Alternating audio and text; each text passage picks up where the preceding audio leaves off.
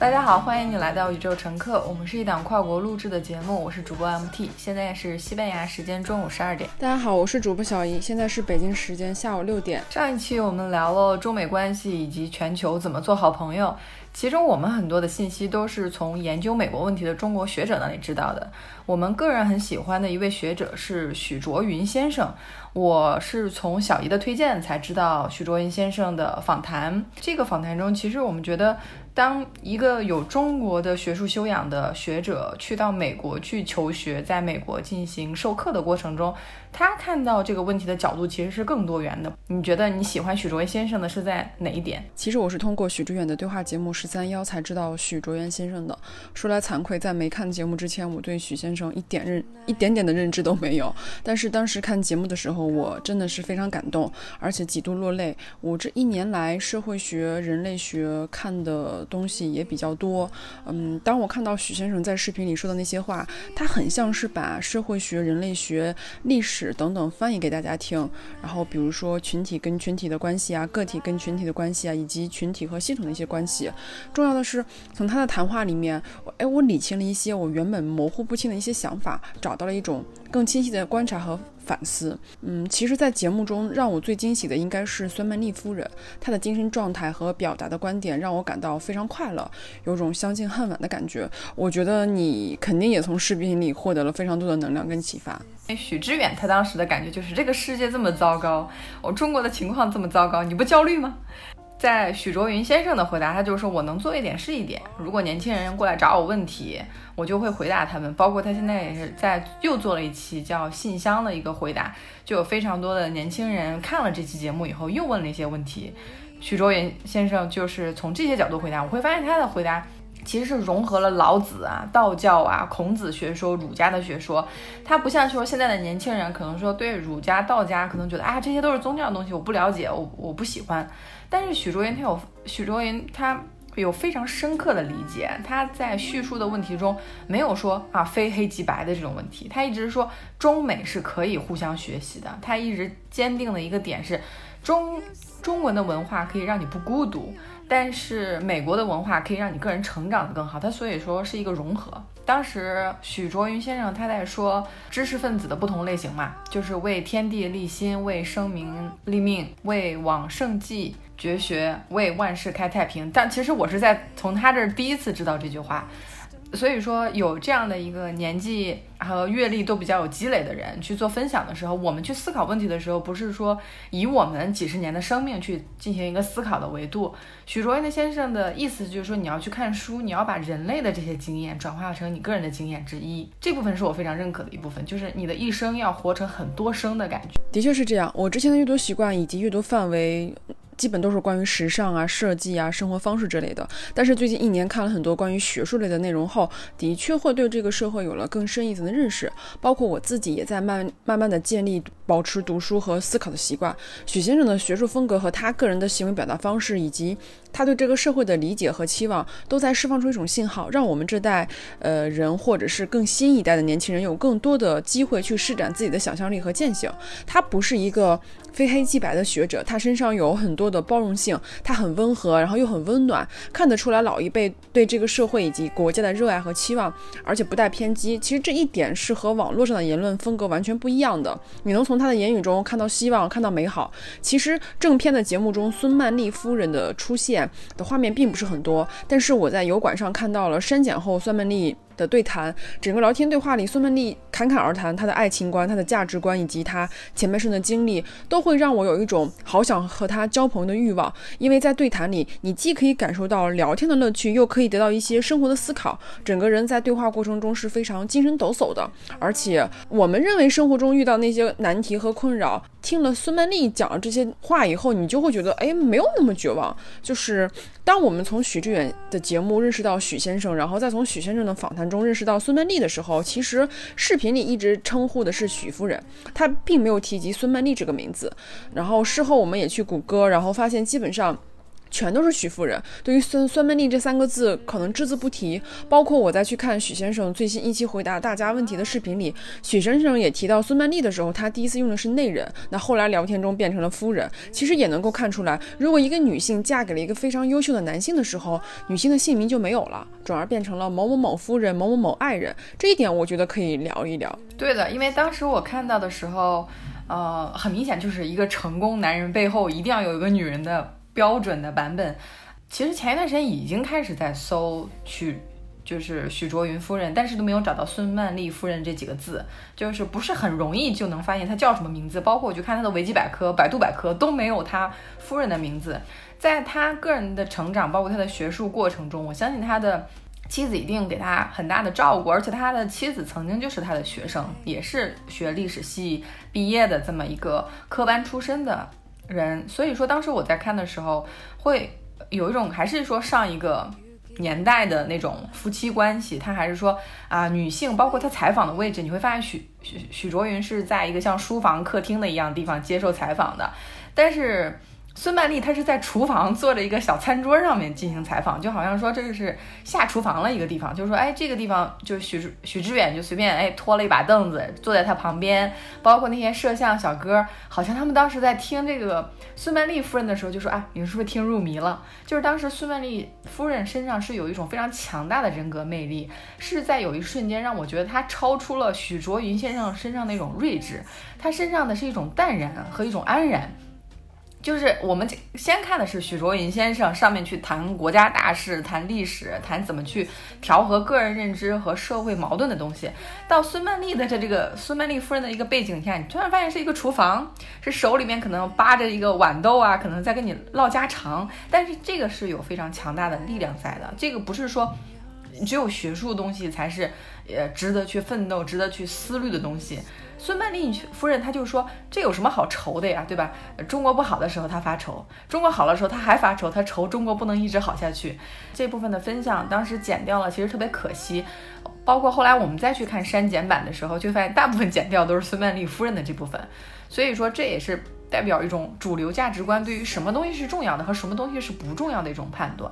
还是觉得非常的庆幸能够看到说孙曼丽夫人这种态度，觉得这种态度和做学术上的这种坚持，反而是一种相辅相成的，缺一不可的。我非常喜欢的一个非洲女作家叫阿迪契，她最新的一本书叫做《亲爱的安吉维拉》，这是一本关于教育孩子如何成为女权主义者的一本书，书非常的薄，一个小时就可以看完。阿迪契在书中提到，永远不要说婚姻是你的成就。她也有说过，当希拉里·克林顿去竞选总统的时候，她在推特中写的第一个词是 wife。而她的丈夫在推特简介中写的第一个词是 founder，而不是 husband。就你从这个事情，你就能看出我们对于女性在社会生活中的期待到底是什么。我们还是不太习惯女性去掌握权力。我们的教育也好，或者是说我们的课本也好，或者是我们从小我们的教育还是在教育女孩子去渴望爱情，去渴望婚姻。但是没有人从小教育男孩去渴望一个优秀的婚后家庭。很多女孩从小她就梦想着说啊，我要穿上婚纱，进入完美的婚礼殿堂。但是男生就很。少梦想自己穿上西装走入婚婚礼的殿堂，我反而是希望，就是我们在教育的初期就应该教育男孩和女孩，爱是一件美好的事情，婚姻也是一件美好的事情，但这不是一个人的志向和目标。所以在现在这个社会环境里面，女人的成就很多时候都会有一条成为某某某的妻子，但是男人是可以去做很多其他的成就。当我们再去看到许卓云和孙曼丽的故事的时候，背后其实也反映出一些值得思考的问题。我们很难去搜到孙曼丽这三。三个字取而代之的却是许卓云夫人，这点还是让我会有一些思考在的。对，就包括我们之前讨论过，说七十年前中文的汉字里没有 she，没有女字旁这个她，包括今天她跟男她、女她的发音是一样的，所以我们沟通中就是说啊，她去了学校，你就会问我是哪个她，是张小红还是李小明，对吧？你会只。不太清楚他这个性别，就是因为我们在当时七十年前、八十年前第一次翻译外文书籍的时候，你会发现很多外文字在我们的中文汉语体系里面找不到对应。包括我之前前两天一直在反思一个问题，就是绑脚这个事情，我们已经多次提到了。但我认为绑脚它只是个很久很久以前，就好像宋朝啊、明朝啊，就是，但是它是在中国持续了一千年的。它是直到一九八八年，中国最后一个生产小鞋子的工厂才关闭。包括现在在中国的俗语里面，还有说啊，你在单位里被人穿小鞋了，就这个还在存存在于我们语言体系的一部分，包括现在很多女孩她会穿非常不舒服的高跟鞋，她在脚后面贴创可贴，这其实就是现代的绑脚，就是你穿这双鞋不是因为你真的很喜欢这双鞋，你穿这双鞋只是说别人说你穿这个高跟鞋漂亮，或者说你的身高，因为我是身高一米七嘛，所以我在大部分的情况下我是不穿高跟鞋的，但是我会有一些场合，比如说我要出席一些。呃，什么正式的场合的时候，我发现还是要穿一点点小高跟的鞋。就他会认为你穿一个女生穿一个运动鞋或者穿一个平底鞋，就还是不够正式。那其实它就是一种现代二十一世纪的绑脚。就我穿什么鞋需要你来告诉我吗？但现实情况下就是需要的。我们会发现很多你去商场的时候，还是看到非常不舒适的那种高跟鞋。它能有多舒服呢？它把你的后脚跟立起来七八厘米，它能有多舒服呢？所以说。一种是现实中的持续绑脚，而且另外一个就是中国人持续绑脚了一千年。说汉说就是当时汉族跟满族人在斗的时候，就是说男想女不想嘛，就是男想你把头发剃了弄成汉族人的模样，女不想，就是你女生还是要继续的绑脚，你才是爱国。就像你像祖姥姥说的那句话，就是如果她不绑脚是会被其他人抓走的，就是大家会觉得你不是汉族人，你就不爱汉族人。现在我们就是。你再去绑脚，它就是一个陋习。但是直到中国派遣到英国的第一个驻英大使，他带着他夫人去的时候，他夫人还是绑小脚的，三寸金莲嘛。我们这个中文语境里面把非常好的四个汉字给到非常丑的这个脚，就说明了主流文化认可，而且是大部分人觉得女生绑脚，你就是大门不出二门不迈，你是一个好的妻子。那这些定义都是非常非常过时的。这也就是为什么我们。多去听女生的播客，还是说女性的主播？但是我去听到他们去表达思想的时候，包括你前段时间推荐给我那本书，就是《男人说爱说教的男人》。对，就是那本书，我是看了英文版，它里面就说，直到现在我们都没有去正视这个社会上对于女性的一些暴力，比如说日本就是对于强奸啊，或者是对于咸猪手，你看它这个名字对吧？就是你占我便宜，但是在我们的现在中文的语境里面，我就没有很严苛的词去形容他们，就是你听起来好像，哎呀，叫什么吃你豆腐，对吧？占你便宜，就好像不是什么特别了不起的事情。它其实就是一个非常了不起的事情，它是一个非常严重的犯罪行为，但是在我们的这个中文的语境里面，就好像说，哎，你吃亏了，怎么怎么样？就包括我们去讲日本的，包括他有一个女孩在遭受强奸以后，整个社会的行为，因为她是在美国读的大大学，她当时说说了一个词，就是说当女生说 “yamade”，就拿日语说 “yamade”，说住手的时候，就好像男人会觉得更兴奋。然后他就说：“他说我直接就用了英文词，他说用 f 什么什么 u，就这个词就会被毙掉。他就说当时我就是用英文去骂他，那个日那个日本男人就停下了。他哎，他当时说这个时候让我回想起来一件事情，就是我在英国读书的时候，我的日本同学他们一个几个女生坐在一起，他们在下一个软件。这个软件就是你下好以后，你按那个屏幕，他就会说 yamade kudasai，就是请住手。我说你们干嘛还要下这个东西？他们说在地铁上很有用。”他说，在地铁上就会有人摸他们的屁股，包括日本，他会有女性车厢，就是因为你会怕男生去给你就摸你屁股，但是这个就是非常变态的一件事情，就是整个日本的社会没有去，只会教导一半的女性群众说，哎，你怎么保护好自己？比如说你穿短裙上电梯的时候要用呃什么手袋去挡住后面，他怎么没有教另外一部分男性？要管住自己的手，不要去拍照。而且到现在，日本的手机，你去买苹果手机，你拍照还是有咔嚓咔嚓声的。很多人就图便宜嘛，去日本买买手机，买回来以后发现那个咔嚓咔嚓声真的是消消不掉。他就是说，这是日本政府和苹果公司达成的一个强制协议，你在日本销售的手机必须要有咔嚓声，因为真的就是有人会偷拍你的底裤。就是他没有去改变男性的用户的使用习惯，他改变了苹果公司的设定。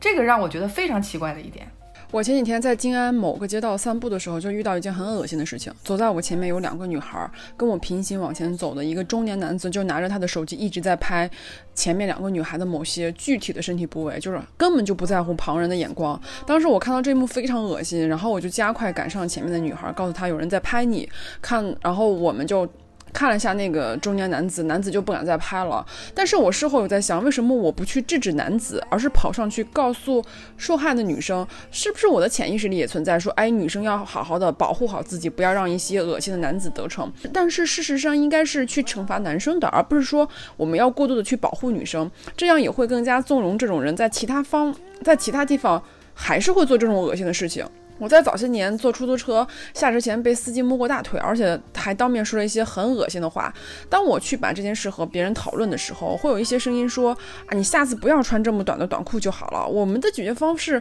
永远都是让大部分的女性自我保护起来，让女性穿得更保守一点。说你穿的少被别人占便宜，反而是属于正常范围之内。那这件事其实听起来就很绝望，就是解决办法往往都是让女生去提高这个意识。但是现在我看到也有很多女生选择主动出击，然后面对某些恶心的举动，采取当面揭发、报警，然后发视频去维护自己的权利，让更多的人看到，让更多的女生也行动起来，不要再去忍气吞声。包括一些城市的公共交通，它也会配置一些相应的措施和惩罚，都在慢慢的健全。但是这只是冰山一角，我们需要做的事情还有非常多非常多。包括我自己在以往的生活里面，不管是我个人也好，还是我的朋友也好，还是说我看到的也。也好，这种事情都太多了，就是无时无刻不发生在我们的身边。就是我们能做的，并不是说让女性去呃穿更多的衣服，或者是穿更保守的衣服，因为当我们在大街上看到那些。光着膀子男性，或者是说穿着短裤的男性的时候，我们也没有意识说我想去摸男性的大腿，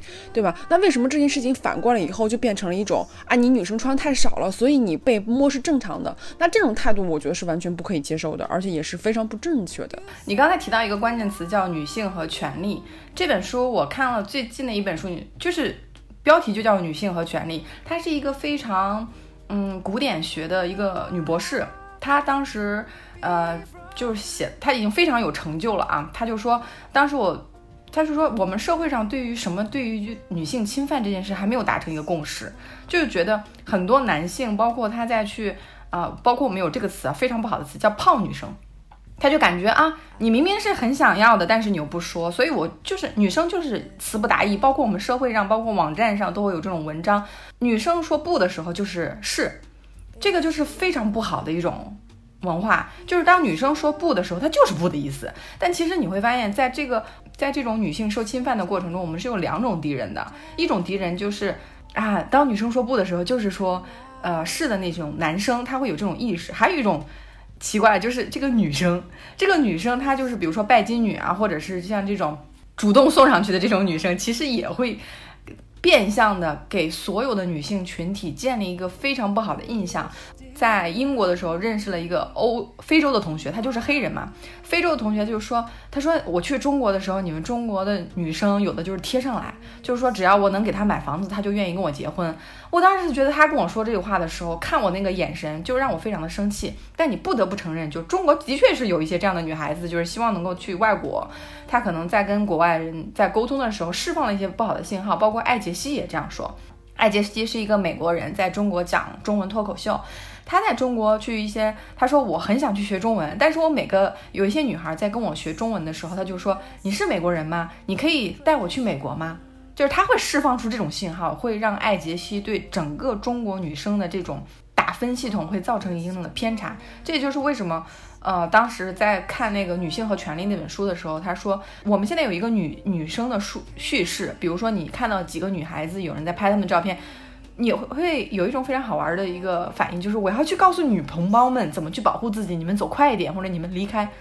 但其实这个事情不应该我们去做，这个事情应该那个男生觉得我去拍他们的照片，我自己做的是一件非常可耻的事情。那个女性和权利里面，他就提到一个，就是在大学第一堂课上，老师问全班同学说如何，呃，要防止被强奸这件事。当时的女孩子就说，就啊，你要限制把晚上八点以后不要出门，你要随身带防狼喷雾。你最好手上带带一把那个什么笔，然后保护自己。还有一个就是你出去的时候带一个外套，就是女生给的很多的那个条条框框，就是说你怎么保护好自己。男生就说，我从来没有考虑过这个问题。你会发现，当女生耗费了大量的脑细胞去想怎么在社会上保护好自己的时候，这个男生就他就没有想过说这是自己自己的问题。这个他说这个问题需要担心吗？比如说晚上八点以后不要跟别人出去，或者我跟别人出去的时候，一定要有一个男性的朋友，跟朋友在一起。他说不会啊，我想出去就出去，我不会限制自己的就是出行空间。所以当时那个《女性和权利》那本书就说，我们总是在教育这个社会的一半的女性的啊成员怎么样保护自己，怎么样不要被猎食到，就不要作为一个猎物。他说，为什么不教育另外的一半的社会的分子，告诉他们不要做猎食者呢？就不要去做一个伤害别人的人呢？这个真的是我的非洲同学有一个那个，就是我们两个一一起在学校里面，他就直接跟另外一个黑人的非洲女孩说。把你的手机给我。那个那个女孩就是路过，从我们两旁，我们两个正在聊课题嘛，她就从我们旁边路过。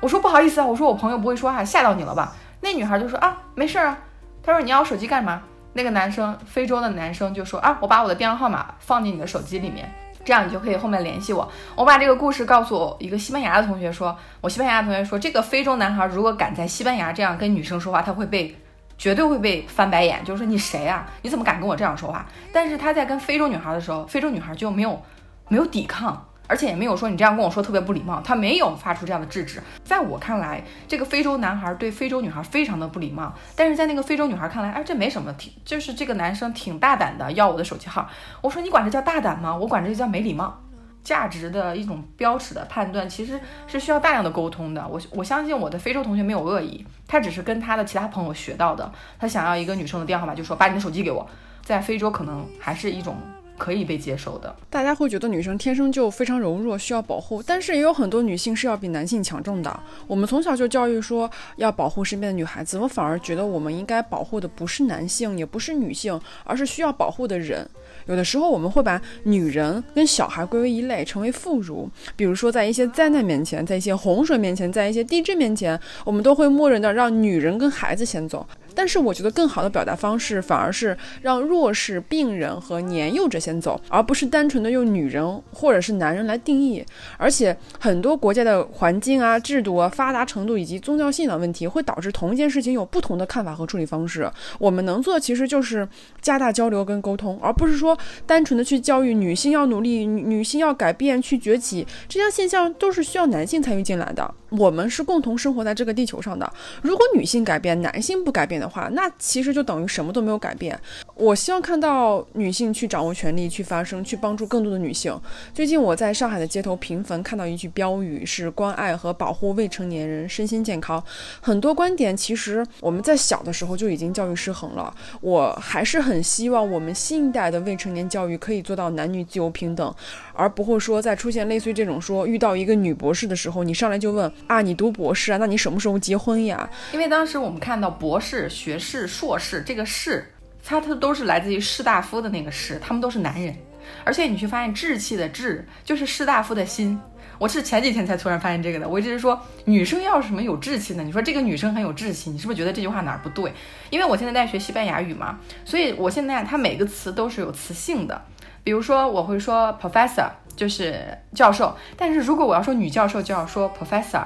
最后的那个结尾要说啊。而且我发现西班牙语非常的自信，当我去学它的时候，他就说 soy guapa，我很漂亮。男生就会说 soy guapo，就是我很帅气。我说哎呀，这个在我学日语的时候就没有这个。我在学日语的时候就问我说怎么说我很厉害，就瓦达西瓦斯 o 伊。我的日本同学全都吓傻了，说你不能这么说，我们日语里没有这个表达。就是你不能说我很厉害，就是这句话听着特别不对。而且当我去学日语的时候，比如说它有敬语部分嘛，就好像是韩语的思密达的部分。有一次下课了，我就说哦哇达，我老师就特别生气，他说你这样说不对，你这样不尊重，你要说哦哇里马西达，就是后面一定要加思密达，就像韩语那种。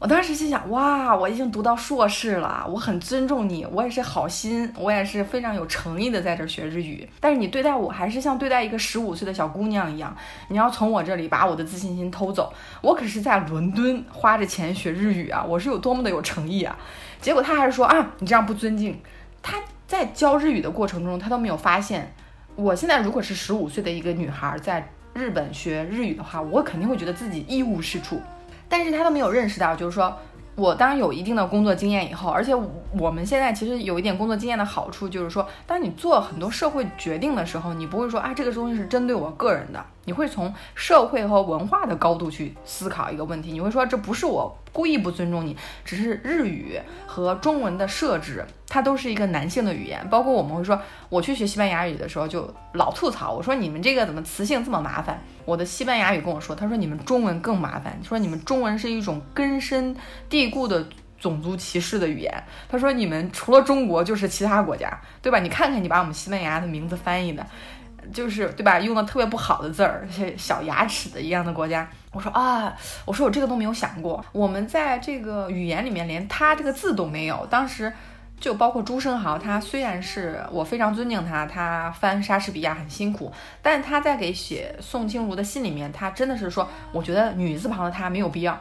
就这不重要。他真的敢这么写。而且还有一个就是女权主义，很多人把女权主义那个权翻译成一。就是拳头的拳，这个也让我感觉到，就是中文它是一个真的是非常容易把偏见揉在这个汉字的一个过过程中。包括我们现在有非常多，我看网上他不再提倡把美国叫美国了，我们要把这个字收回来，要什么呢？就像日本一样，把它翻译成大米的米国。就是当你一旦用那个食物的名字去叫美国的时候，你对它这种崇拜之心降下来了。就是所以说，中国的这些字汉字跟你的思考的能力绝对是有相关性的。就是你不会去想，我作为一个女孩，我要很有志气，因为志气那个志本身就是男生的士大夫的心，就士大夫士大夫本身的意愿，就这个。我虽然说说中文说这么多年，但是我到前几天才发现，包括学士学位啊、硕士学位啊、博士学位啊，最开始都是为男性准备的。就是他在设计这个学术体系的时候，就没有女生的立足之地。即使是在啊欧洲最早几百年前创立大学的时候，也是绝对不收女同学的，就是女生就是要嫁人。我身边的五零后的亲戚里面，绝大部分都表达过一个观点，就是女孩子读那么多书有什么用啊？早点嫁人就好了。他们的认知里觉得结婚生子顾家是女性来到这个世界上唯一要做的事情和使命。他们会不自觉地认为说，哎，除了结婚生子顾家之外的事情，其实都是男人该做的事情。而且你去看一些相关的数据的时候，就会发现，女性的文盲率其实是男性的三倍。从高中开始，女性的辍学率就远远高于男性。而且现在年纪在六十岁以上的女性，没读过书的非常多。有一些人甚至连自己的名字都不会写。你刚刚提到，就是说从语言可以看得出西班牙非常自信，日本人反而会让人感觉到，哎，要要压抑自己的自信，或者是说你不能这么去表达你自己。我们的文化里也有这样。我从小就是一个呃自我觉知自己很棒的一个人，我也不知道是谁给我的勇气跟自信，就是我经常会跟父母去表达我的自信跟愿望，但他们有的时候就会说。啊，你又在做白日梦了，或者你又异想天开了，他们会觉得他们会对我的这种自信进行打压，而且而这种打压，我觉得他们不是有意识的。他们就是潜意识里，他们接受的教育，他们生活的年代，他们接触的资源跟社会给到他们的反馈，让他们不会觉得自己会变得很厉害，或者是说，他们觉得你就算很厉害，你也不要说出来。就是这个事情你怎么能说出来呢？你还没有做你就说出来，这是不对的。他们有的时候也会排斥别人的夸奖或别人赞美，他们觉得承受不起。那有的时候如果太客气的话，我觉得反而是有点觉得谦虚过头了。嗯，但是我觉得这就是文化。呃，教育经济水平以及几千年的一个几千年文化沉淀导致一个结果。日本其实也是深受中国文化影响的，所以他们的很多行为和我们很像。西方国家他们接触的是另外一个另外一套体系，自然而然和我们有很大的不同。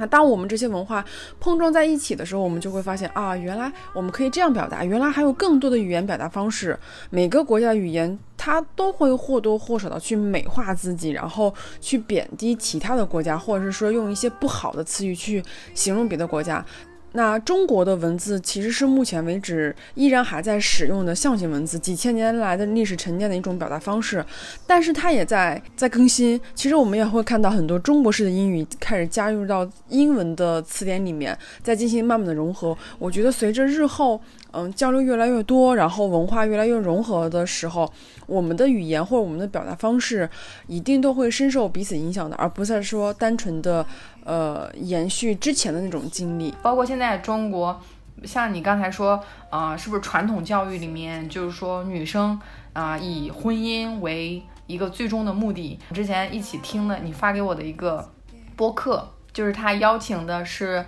呃复旦大学的社会学的教授。当他去讲的时候，他说我自己从来没有觉得受受过歧视啊。后来他发现是在怀孕之前，就是她在怀孕之前都是作为一个学者，非常的一帆风顺。包括她也在上学的时候认识了自己的丈夫。歧视在哪里呢？后来当当她生了孩子以后，她就突然发现，她在评为最优秀老师的时候，因为她很年轻，所以说很多人就说啊，你只是长得漂亮。别人没有承认她作为一个女学者在学术方面的一些成就和她在课堂的教授方面的一些用心，只会说因为你长得漂亮，所以学生喜欢你。所以他在遇到这种歧视的时候，他作为一个学者来分析这个问题的时候，其实那期播客我非常的喜欢，而且那期播客也是三个女性博主在聊。我在听他们这个节目的时候，真的非常受启发，因为就觉得日常中我们去听播客，可能说很多人聊的都是国家大事，但是没有人聊这种性别之间的一些分别对待。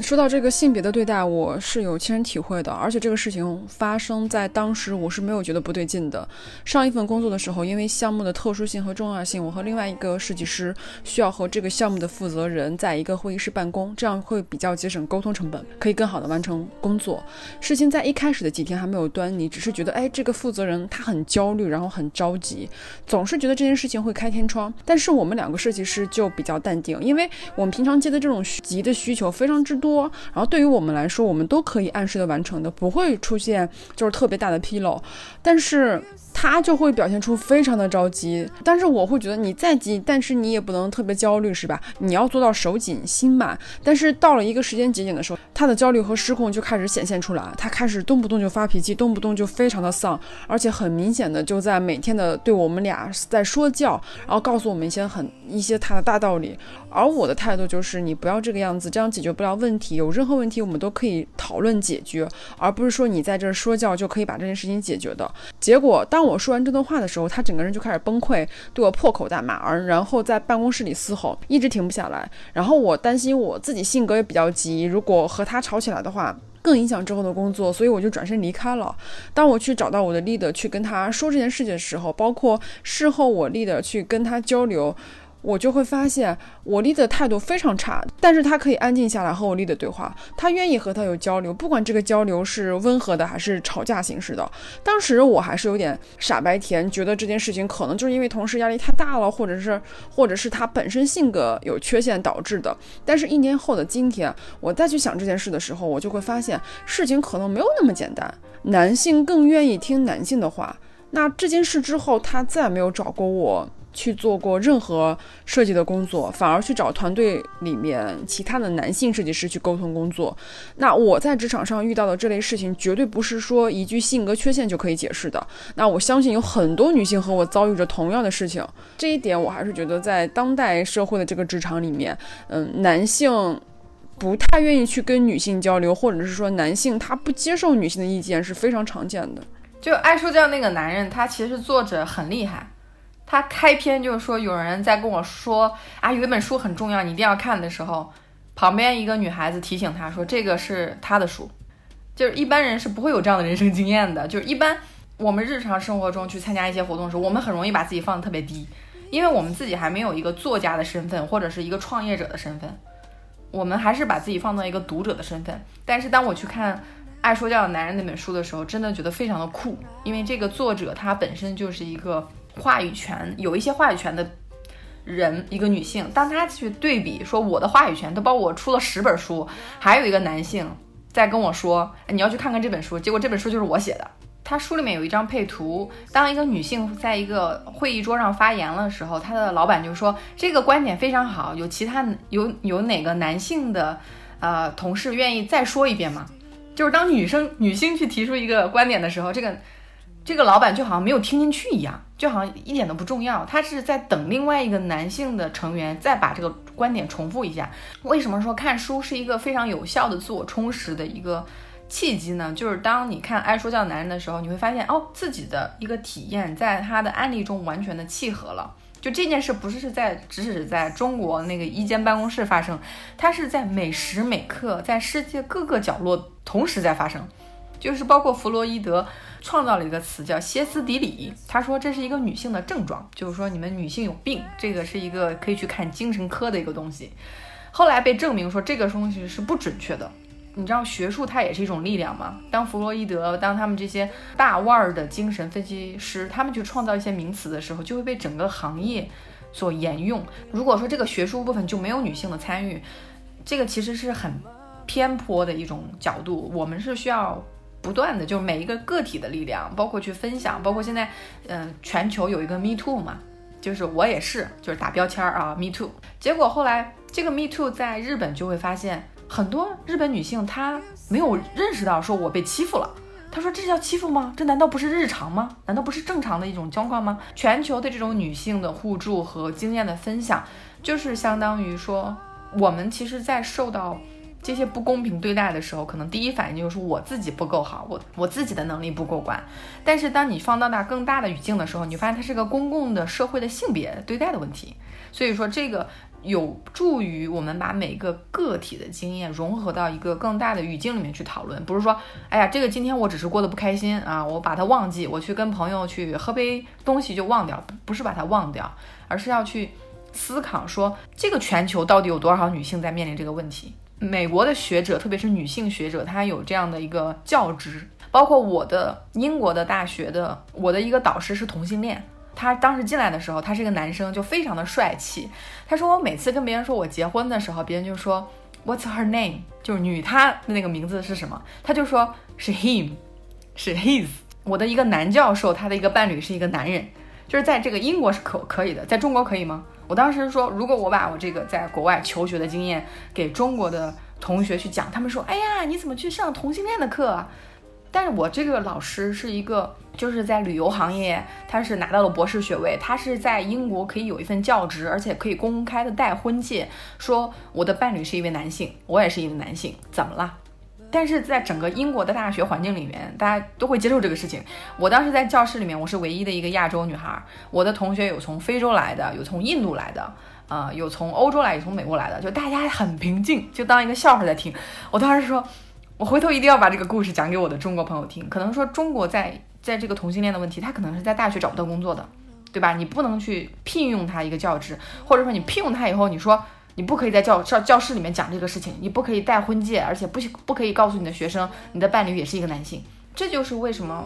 我们宇宙乘客就是其实是鼓励大家，不管你现在年纪多大，学一种语言或者有机会将来去出国看一看，你会发现社会里不同的东西，同性恋没什么了不起的。就是没有什么问题，就是他也可以当老师，就是这个东西是要多种社会共同沟通的一个结果，而不是说我们受的教育就是说啊这个东西不行，不要聊这个东西，不要自己大惊小怪，就是看看天外有天，人外有人的一种状态，其实是非常对个人的思考和理解有帮助的过程。我很赞同，不管是学习新的语言，还是说去看更多的优秀的文学作品，或者是那些来自于全球各地优秀的摄影师、作家、画家、演员等等。都可以，你都会有非常多的收获。当你去看到这些优秀内容的时候，你就更像一台集成器，在你的脑中交换着这个时代的潮流信息文化，然后形成你这个个体小世界的认知和感悟。那这个过程其实就是信息加速流转的一个时代，人与人之间的交流跟对话变得比历史上任何时候都。方便。那哲学家塞亚·柏林曾经说过一句话，说语言和思想就是相携而行的。那最近我有在重新看《康熙来了》，早些年看这些综艺的时候，就觉得哦，台湾综艺好厉害，很搞笑，包括它的选题、嘉宾都很有意思。但是我现在再去看，反而会有一些不适感。比如说，我看到一些夫妻来参加节目，分享日常的一些生活细节的时候，我就听到有些丈夫说他不允许自己的老婆去跳拉丁舞，老婆出于喜爱，十分想跳，但是丈夫的回复却是说啊，他觉得拉丁舞会和男伴有太多的身体接触，已婚女子不太适合去跳。那当我在这个节目频频看到这样的事情的时候，我就会发现我们的思想决策太受环境的影响了。如果我们每天接受的信息都是类似于这样的信息或这样的一种态度的话，那么我们自己的一些自我突破和自我实践就很难完成。你就是你看到的、吃到的、接受到所有信息、所有食物的一种反应嘛？就是当我现在再去反看早些年的《康熙来了》，我还是能够感受到每一个节目它在娱乐的同时，一定是会有带有一些社会问题出现的。所以这一点是我在今年再去看这些综艺节目的时候，会带着一些反思。这也是我觉得是我。从我读的书也好，或是我去接触的信息也好，会让我自己会有一种觉察跟觉醒。我觉得这一点对我个人来说还是很好的一一个一个长进或是一个进步。你刚才说到台湾的综艺节目，我会觉得台湾的综艺节目会更加有这种一种趋势在，就是包括我特别不喜欢台湾的综艺节目，像日本的综艺节目里面，他在嘲笑人，就是他有一个丑角的存在，就大家在抨击他，我我真的是看不出来这个笑点在哪里。当时你知道日本对于强奸案女性去报案，他会让你做一个什么样的事情吗？他会找一个玩，他会拿一个那种玩偶，就是告诉你当时他就是性侵你的时候那个姿势是什么样子的。呃，然后要拍照做留案，当时他就感觉整个过程持续了三到四个小时，警察就会不断的问你，他是压在你的头上吗？他是这样压在你身上吗？然后拍照。日本把这个过程，就是那个女性，她当时说这个叫二次强奸，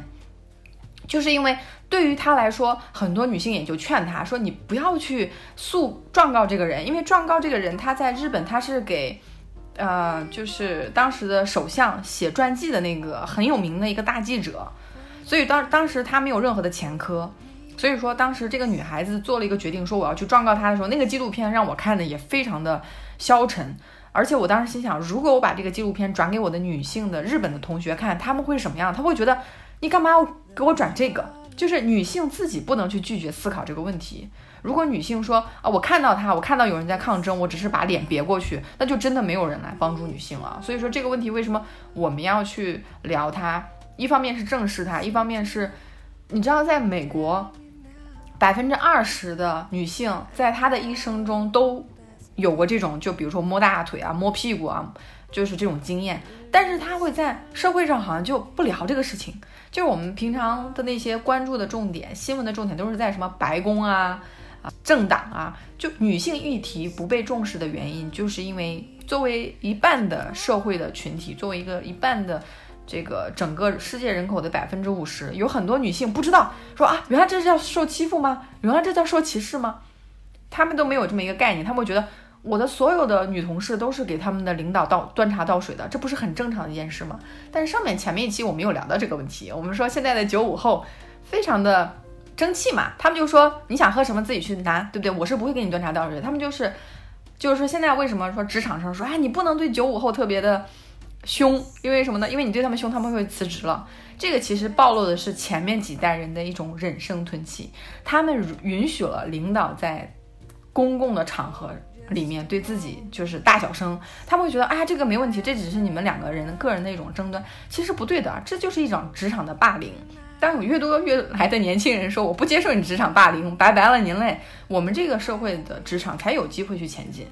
我们这一期从许卓云，呃先生的一些包括美国和中国的著作，其实非常鼓励大家去看原著和看原来的十三幺的原原版的演讲，短短的三四十分钟，其实蕴含了非常大量的信息。这个里面其实蕴含了中西结合的一种智慧，非常推荐。而且更推荐的是去看一下他的夫人孙曼丽夫人，她的一些啊表达，其实是。一种男性思维和女性思维的一种中和，就是男性思维可能说是啊，这个东西非常的忧愁或者非常的发愁，就觉得不可调和的时候。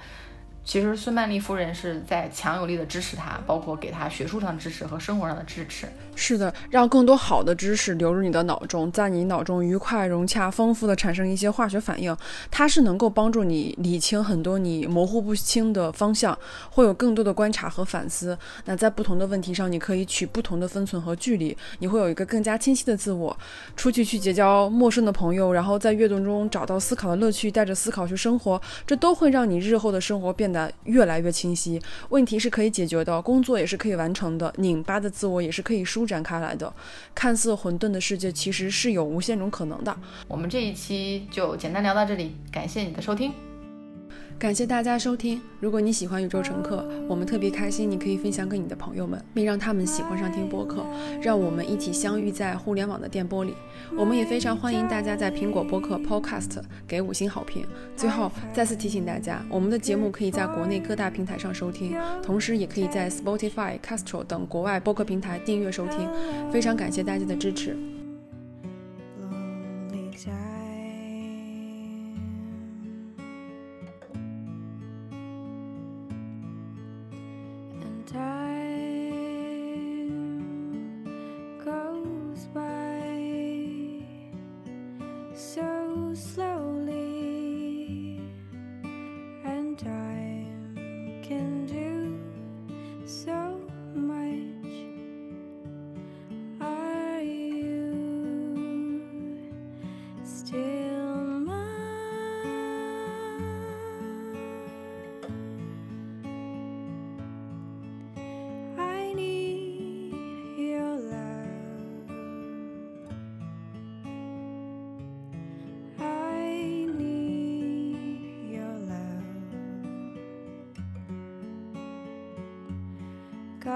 always